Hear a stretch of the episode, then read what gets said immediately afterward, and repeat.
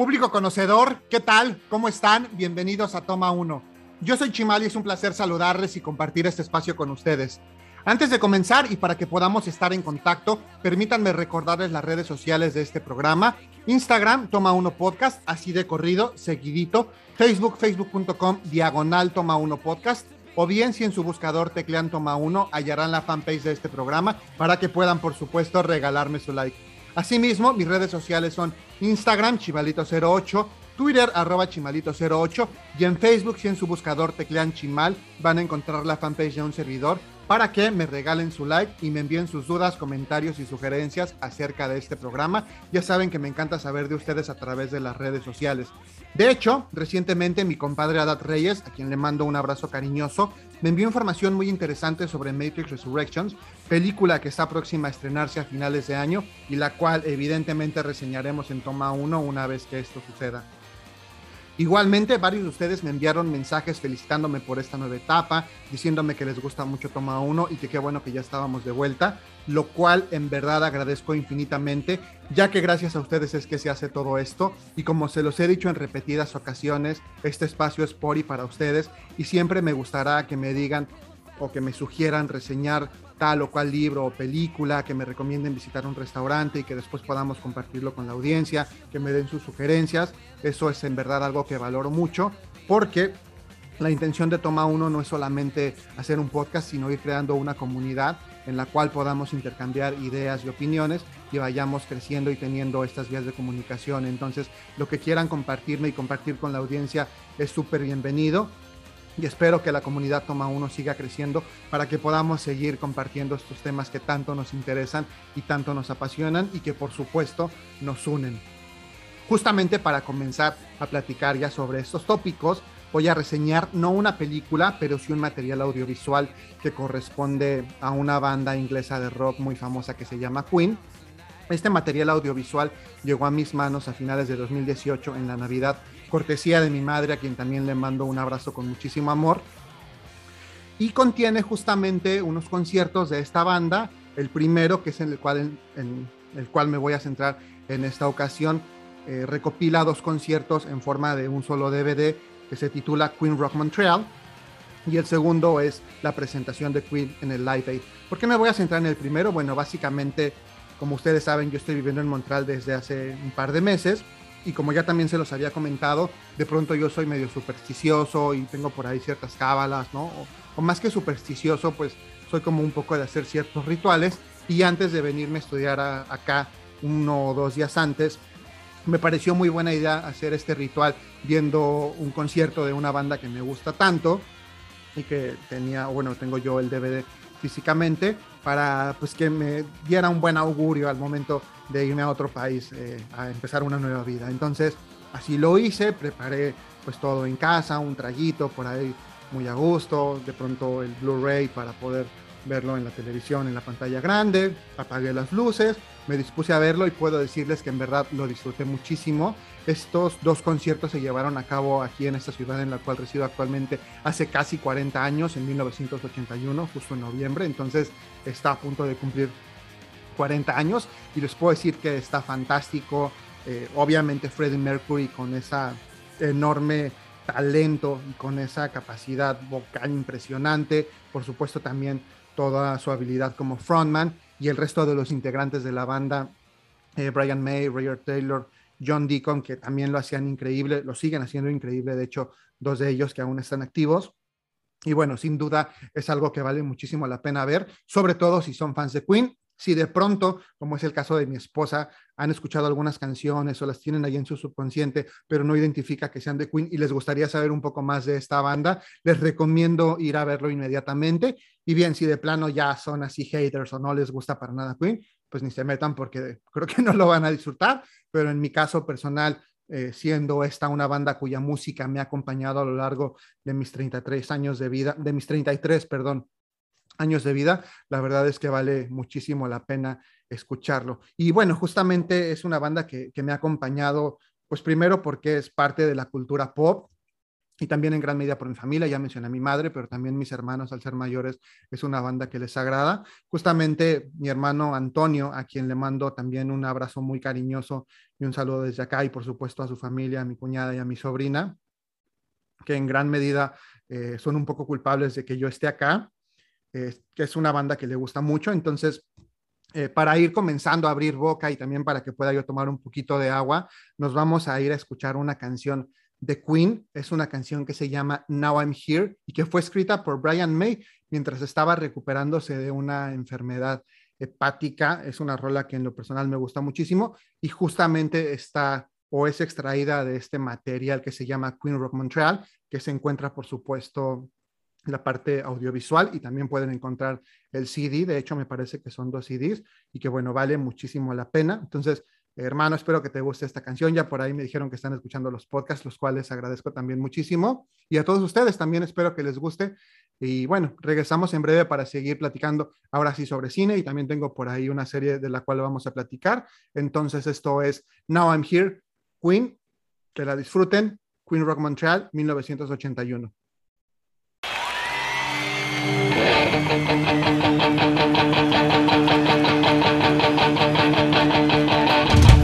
You're rusting. Look around.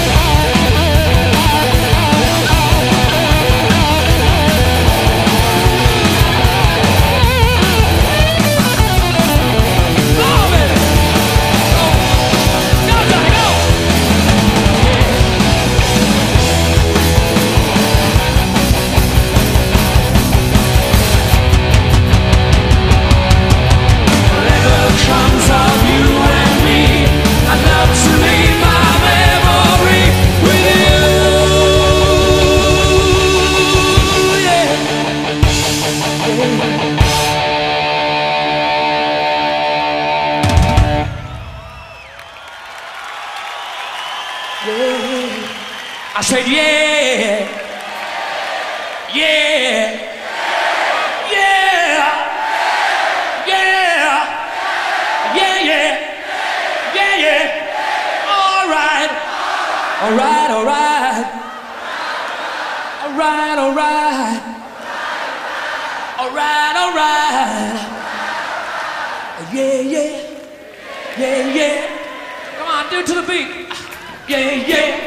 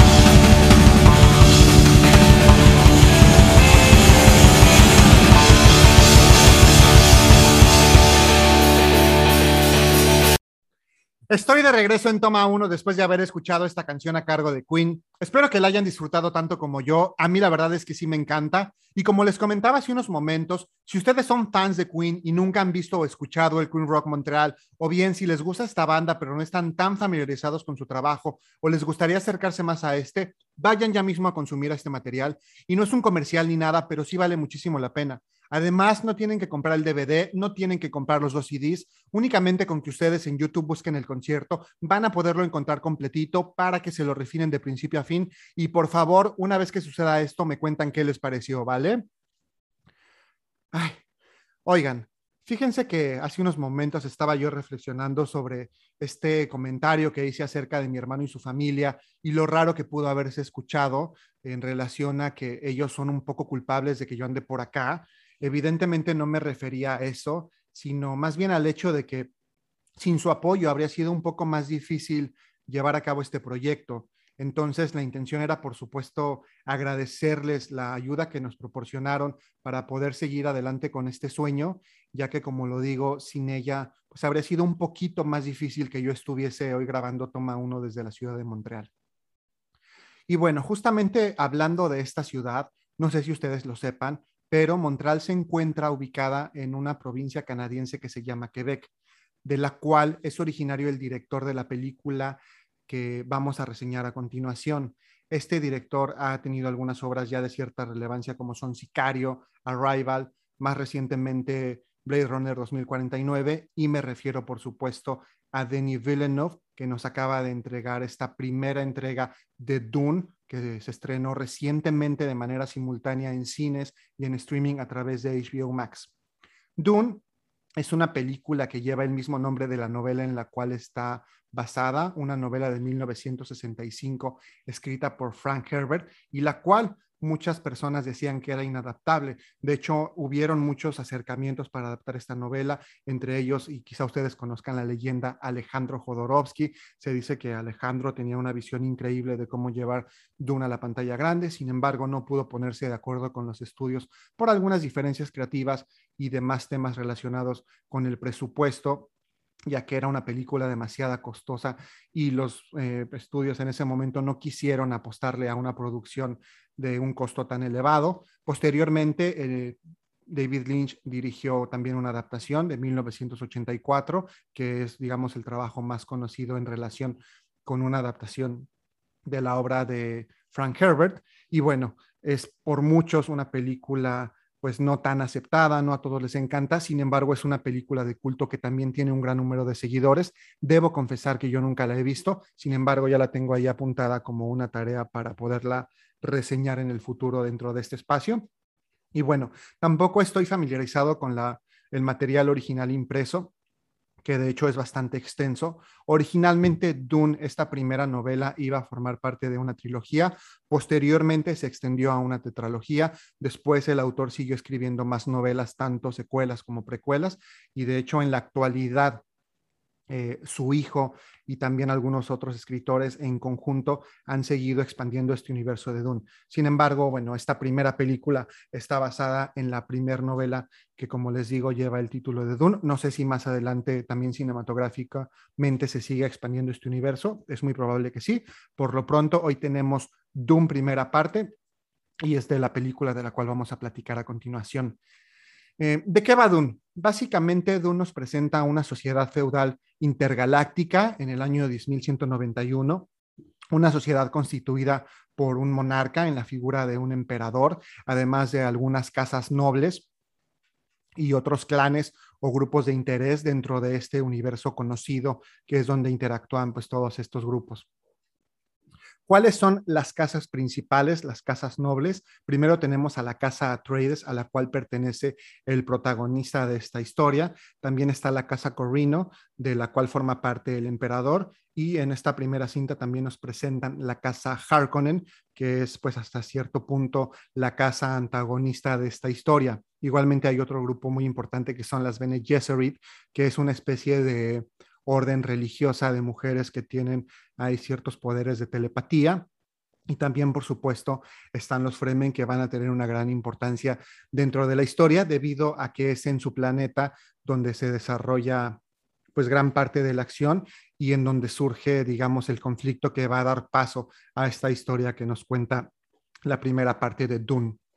Como se los mencionaba, los Fremen viven en un planeta que se llama Arrakis, que es un planeta totalmente desértico, de ahí que haya sido apodado por quienes no son originarios de ahí como Dun o Duna. Y lo importante de este planeta es que en ese lugar se encuentra un recurso natural conocido como especia, especia melange, del cual tiene pues valor tanto para los Fremen como para este grupo de casas nobles feudales que les comentaba hace unos momentos. Para los Fremen es muy valioso porque es una sustancia que ellos utilizan en ciertos rituales eh, pues espirituales o religiosos y que les permite tener ciertas visiones. Es una especie de droga eh, pues psicotrópica un, que tiene un activo que les da la posibilidad de entrar en trance y también tiene esta característica que hace que una vez que entran en contacto con ella, los ojos se les ponen de un color azul así como muy, muy padre. Entonces, eso es algo importante. Pero es importante también para, digamos, la sociedad establecida de estas casas nobles, porque es lo que permite que sean posibles los viajes interestelares. Por lo tanto, una vez que descubren la especie en este planeta, evidentemente empiezan a explotarla y esta explotación está a cargo durante muchos años de una de las casas, que es la casa Harkonnen, eh, la cual, eh, pues, además de hacer uso de esta concesión que les da el emperador para poder extraer la especie y de enriquecerse a través de lo mismo, eh, malamente también pues trata de manera bastante mala a aquellos nativos de Arrakis que son los Fremen y pues los tienen en cierta medida controlados bajo su yugo y abusan ellos del poder que tienen dentro de este planeta. ¿Dónde empieza el conflicto? Una vez que el emperador decirle, decide perdón, quitarle la concesión a los Harkonnen para poder seguir extrayendo eh, la especie del planeta Arrakis y se la da a los Atreides, ¿no?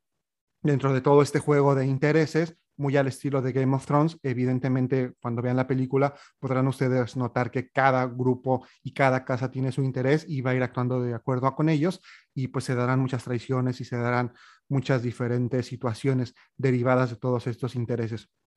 Hasta ahí es la, premisa. Obviamente los Harkonnen no van a estar contentos con que les quiten la posibilidad de seguir explotando este recurso que tanto dinero les ha proporcionado. Entonces van a ver sus intereses afectados, por lo tanto van a reaccionar. Y los demás grupos también dentro de este universo conocido van a tener que buscar defender sus intereses, cada uno de acuerdo a lo que se le va presentando, va a ir actuando para poder, en medida de lo posible, salir lo mejor librado. ¿Vale? Eso es básicamente la premisa. No les puedo contar toda la película ni cómo se va a desarrollar, porque evidentemente les estaría haciendo un mega spoiler, a excepción de que ya estén familiarizados con ella.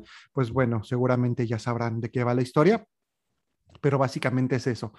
Eh, el reparto, súper importante, son nombres bastante grandes, son nombres bastante importantes. En los papeles principales de la casa Trades hay cinco nombres así de gente súper famosa y súper taquillera. En el papel principal, como el joven Paula Trades, heredero de la casa Trades y protagonista de esta historia, que además es un personaje que tiene por ahí también como ciertos poderes, que ha desarrollado muchas habilidades heredadas eh, por su madre, más además el liderazgo que va a tener como heredero de esta casa tan importante, es interpretado por Timothy Chalamet, o como debe pronunciarse correctamente porque él es francés, Timothée Chalamet, que es un actor que ya hemos visto en varios papeles interesantes anteriormente y que creo yo que tiene pues un futuro prometedor dentro de la industria. Como sus, como sus padres, perdón, está Rebecca Ferguson en el papel de Lady Jessica, concubina del duque Leto, padre de Paula Trades, y además ella es parte de las Bene Gesserit, por lo cual también va a jugar un papel bastante importante dentro de la historia.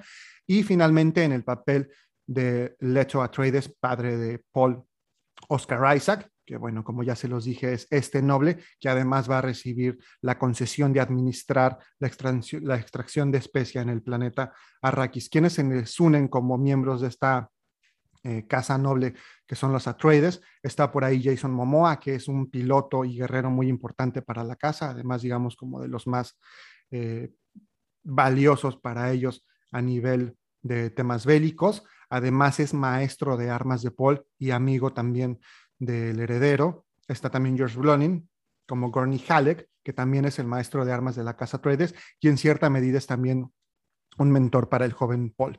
Del lado de los antagonistas están Stellan Skarsgård como el varón Vladimir Harkonnen, que es el líder de este grupo o de esta casa que se encargaba de explotar anteriormente el recurso de la especia en el planeta Arrakis, también como su brazo ejecutor y la parte, digamos, de la fuerza bruta que pues está súper ad hoc, está Dave Bautista, que probablemente lo conozcan los aficionados a la WWE como este luchador Batista, en el papel de, en el papel de que aparte de todo es sobrino del varón. Ellos son la parte antagonista.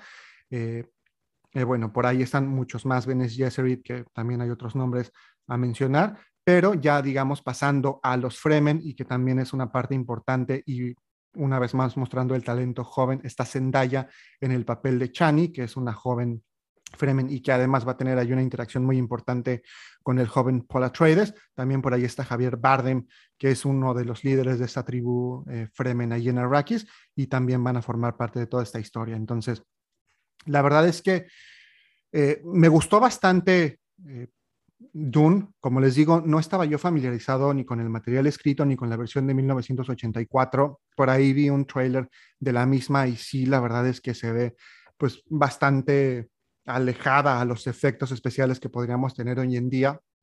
También es entendible, es una película que tiene casi 40 años, sin embargo, pues creo que en su momento también tuvo su valor que hayan intentado adaptar esta historia como les digo, me gustó mucho cómo presentan a los personajes. Algunas críticas que he leído se quejan de que es demasiado larga o que esta introducción lleva demasiado tiempo. Sin embargo, a mí me parece adecuado porque nos permite conocer los intereses y motivaciones de cada uno de los personajes, entender parte de la psicología, sobre todo del joven Paul Atreides y la manera en que él va a tener que emprender un viaje para en algún momento encontrar su destino. Creo que eso está bastante interesante.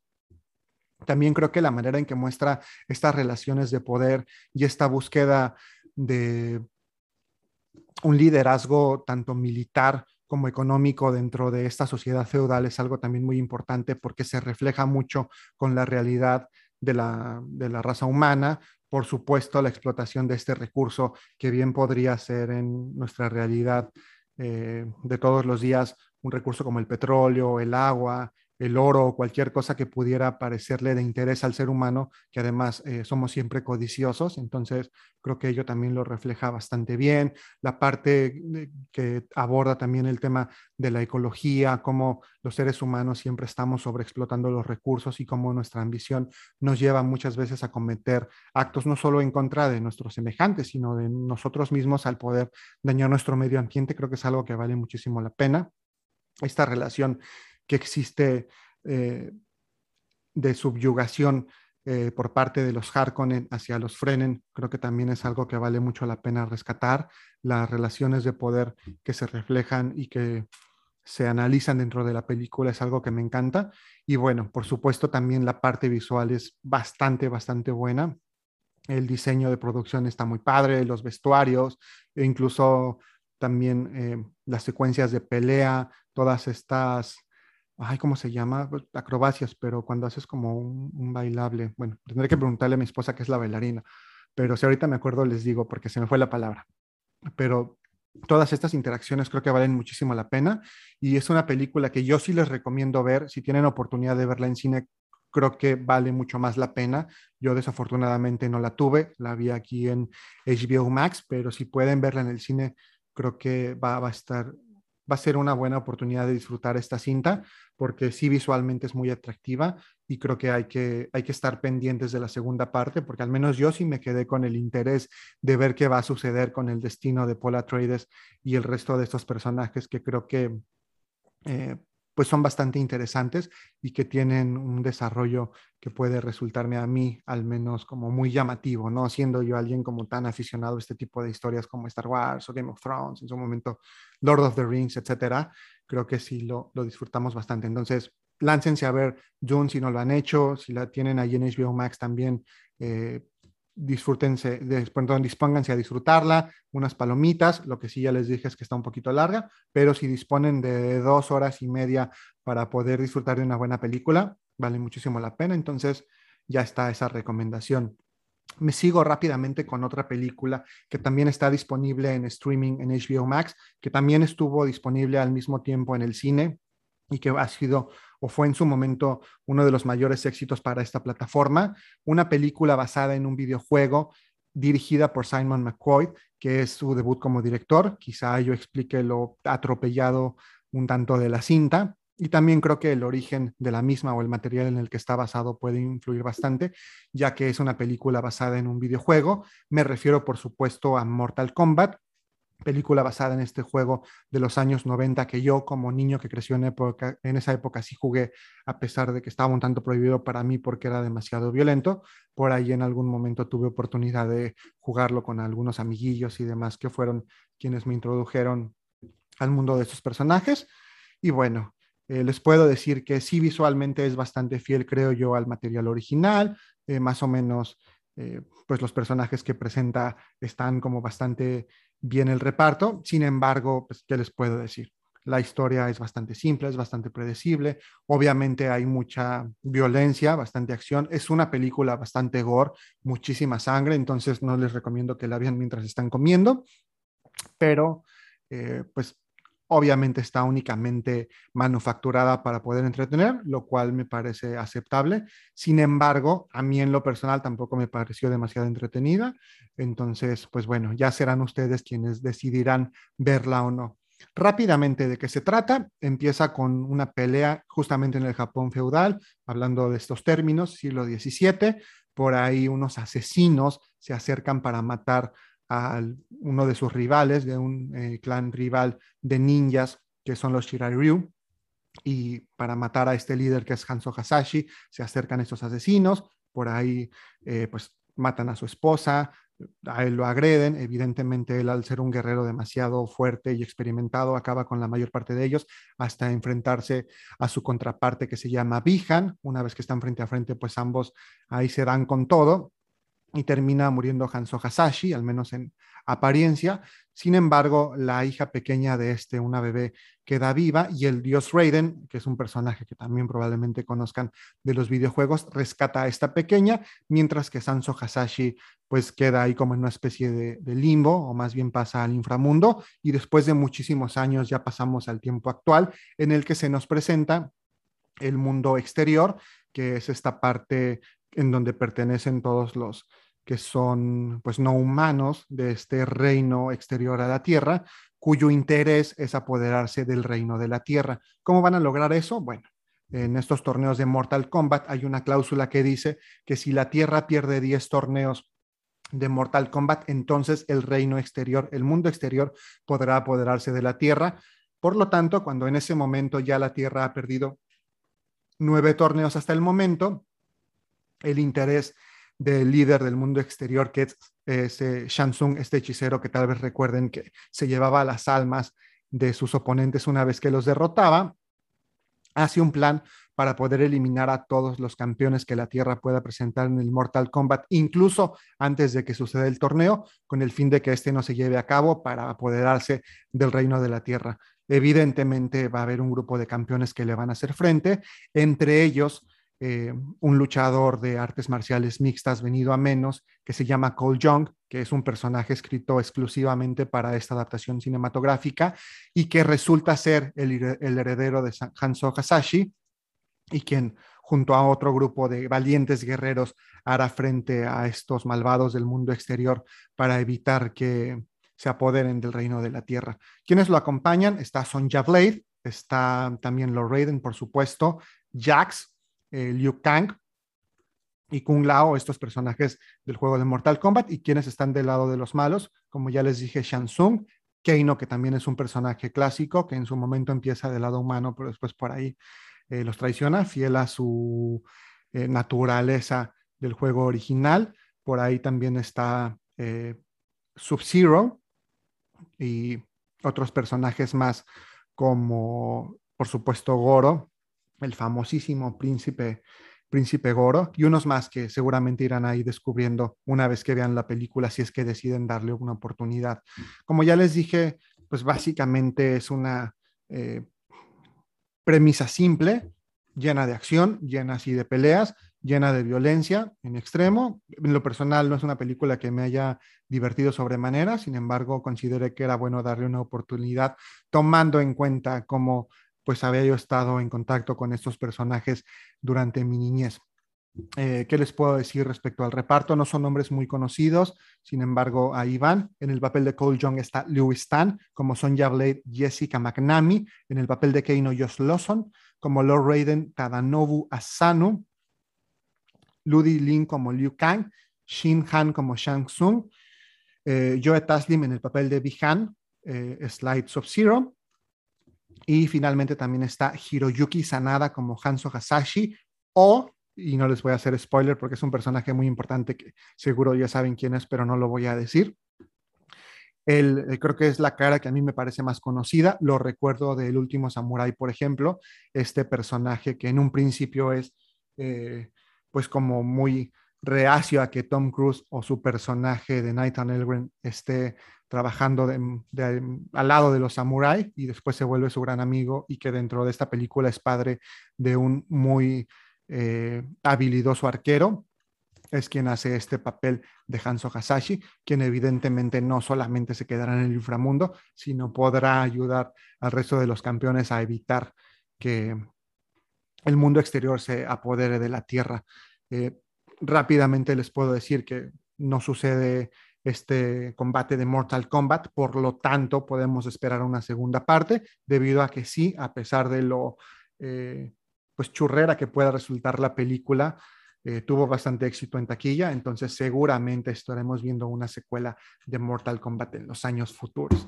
Aunque yo sí les puedo decir que si la vean únicamente en caso de que quieran por ahí este, pues tirar un, casi dos horas de su vida, o no como tal, pero si de plano no tienen nada mejor que hacer, Mortal Kombat en un domingo en el que estén así como de, ay, ¿qué hago? No tengo ganas de pensar. Esa es la opción. De ahí en fuera, creo que no vale muchísimo la pena, aunque si sale la segunda parte, evidentemente lo voy a estar viendo primero por morboso y segundo por podérsela reseñar a todos ustedes. Ok, vamos a finalizar ya porque me extendí un poquito, pero es que yo me pongo a hablar y entonces no me paran la boca. Finalmente, con una serie cuya tercera temporada se estrenó recientemente, bueno, no tan recientemente, hace ya más de un mes, el 17 de septiembre. Es una serie original de Netflix que yo la primera temporada que vi me gustó bastante. La segunda, ah, como que no me encantó. La tercera, como que retomó algunas cosas de la primera y es una mezcla entre las dos, entonces me agradó. Pero en general el tono, y la historia y los personajes me han parecido bastante divertidos, me han parecido bastante interesantes y por lo tanto vengo yo a recomendárselas en esta ocasión. Estoy hablando de Sex Education. Rápidamente, pues son las tres temporadas de las cuales voy a hablar. Eh, ¿De qué se trata? En un pequeño poblado que se llama Mordale, eh, perdón, eh, Oris Milburn, que es el personaje principal interpretado por Ace Butterfield, que aparte es hijo de una sexóloga que se llama Jean Milburn, eh, que está interpretada por Gillian Anderson, esta actriz que eh, yo al menos conocí en los 90 con la serie X-Files y que ahora pues ya ha entregado algunos papeles un poco más interesantes y con mayores retos actorales, como el de Margaret Thatcher en la serie The Crown. Es la madre de este niño, una sexóloga, bueno, niño adolescente, y él pues al ser alguien que ha estado en constante contacto con estos tópicos de salud sexual eh, y psicología, en algún momento empieza a dar consejos sobre estos temas a los adolescentes en su escuela. Por lo tanto, pues ello empieza a crecer y se vienen ahí unas eh, subtramas y algunas consecuencias un tanto extrañas para los protagonistas, debido a que la sociedad, a pesar de la época en la que nos encontramos, todavía no está tan preparada para hablar de temas como la sexualidad de manera tan abierta y en cierta medida ven estos consejos como una especie de invitación al libertinaje por parte de los adolescentes. A estos dos personajes principales, por supuesto, se suma un reparto como el mejor amigo de Oris, que es Eric, un interés romántico en, a lo largo de esas tres temporadas, de hecho, que es Maeve, interpretada por Emma McKay. También por ahí está Amy Lou Wood, que es la mejor amiga de, Maeve, que se llama Amy. Está también el personaje de Adam Groff, que también se vuelve en algún momento el interés romántico de Eric. Este papel es interpretado por, Connor, por Connor Swindles, perdón, lo dije mal, por Connor Swindles, quien en la historia inicia siendo el bully de Eric y finalmente pues termina descubriendo su sexualidad y aceptando que no era odio, era amor y más bien eh, pues lo molestaba porque le gustaba. Entonces hay por ahí otros personajes importantes como Lily, también está Ola, el personaje del director padre de Adam, que es el señor Groff, que también tiene un arco muy interesante dentro de la historia, sobre todo al final de esta última temporada se suman, por ejemplo, Mimi King en el papel de Ruby Matthews, que hacia esta última temporada también tuvo un protagonismo mayor. De hecho, hay por ahí muchos memes en internet acerca de su personaje y su relación con Auris. Entonces, pues es una serie que ha ido creciendo a lo largo de estas tres temporadas. Como les digo, la primera únicamente se centra en esta, eh, pues, generación o en esta fundación de una clínica de salud sexual por parte del personaje de Isa Butterfield para darle consejos a sus compañeros adolescentes, la manera en que ello impacta en la escuela. Hacia la segunda temporada ya se tocan algunos otros temas, también el involucramiento de la madre de Oris en una relación romántica un poco más en serio, y la manera en que estos estudiantes preparatorianos se van abriendo a su sexualidad y van expresándosela al mundo, incluso hasta en de manera un poco más artística. Y bueno, en esta tercera temporada, después de un caos que se crea en la segunda, pues las cosas tratan de volver un poco más al cauce, se hace una especie como de escuela un poco eh, más represiva, como más estricta y una vez más los personajes tendrán que enfrentar esas vicisitudes, mientras además lidian con todos los problemas o con todas las preocupaciones que conlleva ser adolescente, no solo en materia sexual, sino escolar, pero siendo por supuesto la sexualidad uno de los ejes principales, ya que pues siendo adolescentes creo que es una de las cosas que más te interesan y más te preocupan. Entonces, creo que la serie es bastante efectiva al retratar estos temas, al poderlos tocar de manera abierta, eh, sin tabús, de manera quizá un poco más objetiva y abierta, valga la redundancia porque ya lo dije, permitiendo que como sociedad también nos asomemos hacia todas estas implicaciones que tiene la sexualidad, hacia cómo nos estamos abriendo cada vez más hacia que cada quien haga lo que pueda hacer sin que nos afecte o sin que nos estemos ahí viendo si se acuesta con tal o cual, lo cual me parece muy positivo.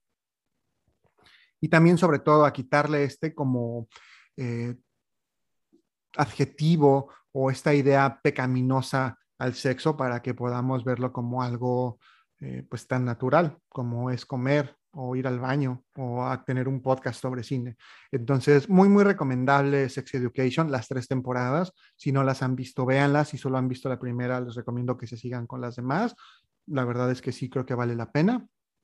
y está disponible en Netflix, ya también confirmada, por cierto, una cuarta temporada al parecer para el año siguiente. Estas se han estrenado de manera continua en 2019, 2020 y bueno, ahora en 2021, un poquito tardío debido a la pandemia por COVID-19. Sin embargo, ya lo tuvimos el estreno para seguir adelante con la historia de Oris Milburn y compañía en el poblado Mordale. Bueno, esas fueron las películas, eh, series y concierto que reseñamos el día de hoy. Espero que hayan disfrutado muchísimo esta emisión. Yo ya saben que sí, me encanta poder estar grabando Toma 1, es uno de mis máximos pasiones en esta vida. Y rápidamente, antes de que se me olvide, este podcast está siendo grabado el 27 de octubre. Entonces, como una temática especial de Halloween, el sábado 30, no, perdón, el viernes 29 pueden escuchar y pueden tener ya listo un podcast especial sobre películas de Halloween. Ya las vi para podérselas reseñar, entonces para que puedan acompañarme y tengan material que ver el sábado 30, el domingo 31, además de las fiestas y de salir a pedir dulces, pueden también ver películas de terror eh, de Halloween. Y si no, o bueno, más bien, además de escuchar este podcast, les recomiendo escuchar el especial de Halloween del año pasado, en el que tuve como invitado a mi querido Cap Cosío, que por cierto, por ahí tenemos planeado hacer algo más adelante, ya les platicaré de qué se trata.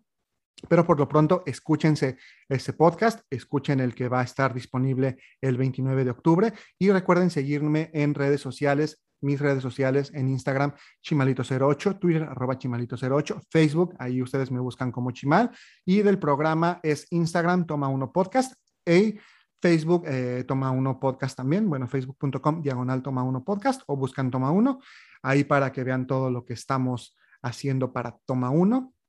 Ha sido un placer estar con ustedes y para finalizar los voy a dejar con una canción. Esta rola aparece justamente en el primer episodio de la tercera temporada de Sex Education. Es una canción que además habla sobre esta manera en que los adolescentes todavía eh, cada vez menos, por cierto, pero al menos en el año en que fue escrita, pues buscaban escabullirse para poder tener un momento a solas y tener escarcios románticos, eh, yo debido a que es una canción que originalmente se lanzó en 1967, ya se imaginarán ustedes de qué se hablaba en esos tiempos.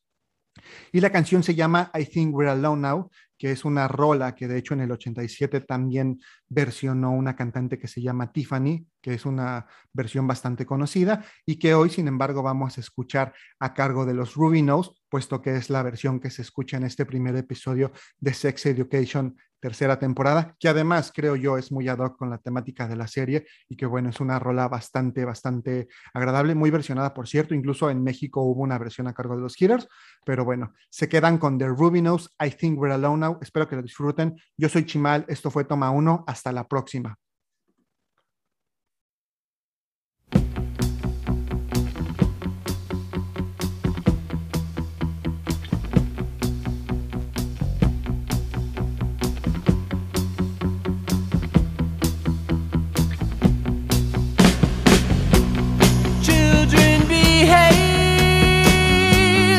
That's